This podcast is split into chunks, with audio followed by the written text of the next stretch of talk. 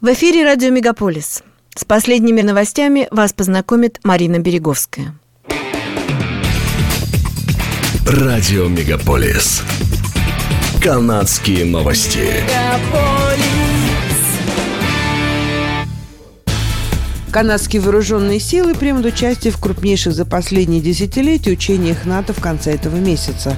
Учения Steadfast Defender 2024 пройдут с конца января по конец мая. В них примут участие более 90 тысяч человек, включая одну тысячу канадских военнослужащих. В ходе учений будет смоделирован сценарий, когда один из союзников НАТО становится жертвой вооруженного нападения, требуя от всех остальных членов Альянса оказать военную помощь. По данным Министерства обороны США, учения пройдут в нескольких странах Европы. В них будут задействованы более 50 военно-морских кораблей, 150 танков, 500 боевых машин пехоты и 400 бронетранспортеров. Ожидается, что в учениях примет участие патрульный фрегат HMCS «Шарлоттаун», который отправится из Галифакса в Европу, а также возглавляемая Канадой боевая группа НАТО в Латвии и танковая бригада «Леопард-2». Канадские войска будут размещены в Латвии, Эстонии и Норвегии. Go Smoke Free провели анализ, согласно которому Канада занимает второе место в мире по уровню наркозависимости после США. Канада также является четвертой страной в мире по степени зависимости от социальных сетей. 86% населения активно пользуются интернетом.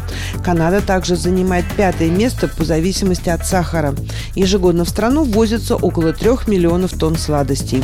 В исследовании были проанализированы последние данные о 14 15 видах зависимостей в 200 странах мира из различных источников, среди которых ВОЗ, ФАО и Национальная библиотека медицины США.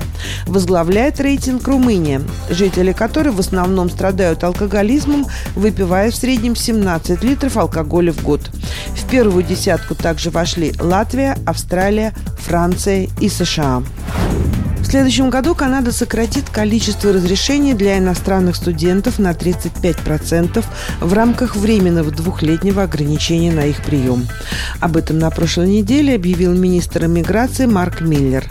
Министр заявил, что этот шаг позволит им бороться с учреждениями и сомнительными субъектами, которые взимают непомерно высокую плату, одновременно увеличивая количество принимаемых на обучение студентов. Ограничение не будет распространяться на тех, кто проходит проходят обучение для получения магистрской или докторской степени. Федеральное правительство столкнулось с давлением со стороны провинции по поводу растущего числа непостоянных жителей, въезжающих в Канаду, в то время как страна борется с жилищным кризисом.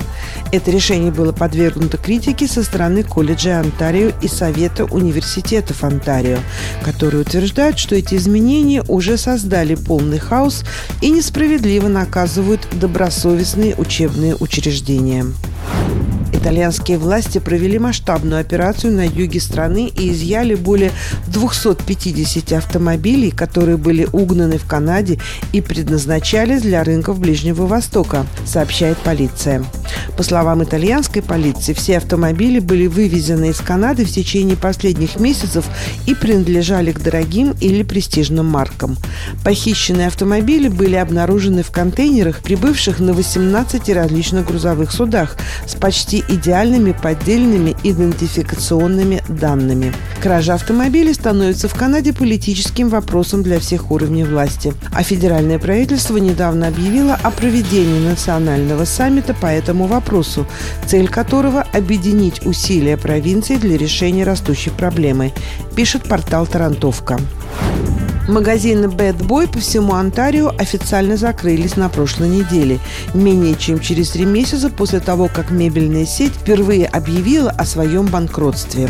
При этом компания уволила большую часть своего офисного персонала, пытаясь провести реструктуризацию. Boy был основан почти 70 лет назад Мелом Ластманом, который впоследствии стал мэром Нью-Йорка, а затем Объединенного Торонто.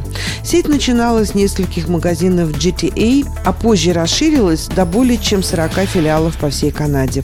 В пресс-релизе руководители компании заявили, что закрытие, к сожалению, необходимо в контексте сложной экономической ситуации, вызванной высокими процентными ставками, снижением продаж в жилищном секторе и напряженной ситуацией с розничными продажами, особенно в секторе товаров для дома. Задолженность Boy кредиторам в общей сложности составляет 13,5 миллионов долларов.